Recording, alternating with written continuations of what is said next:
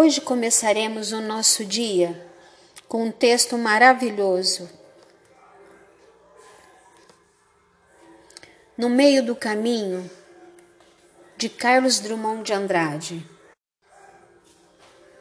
No meio do caminho tinha uma pedra. Tinha uma pedra no meio do caminho. Tinha uma pedra. No meio do caminho tinha uma pedra. Nunca me esquecerei desse acontecimento na vida de minhas retinas tão fatigadas.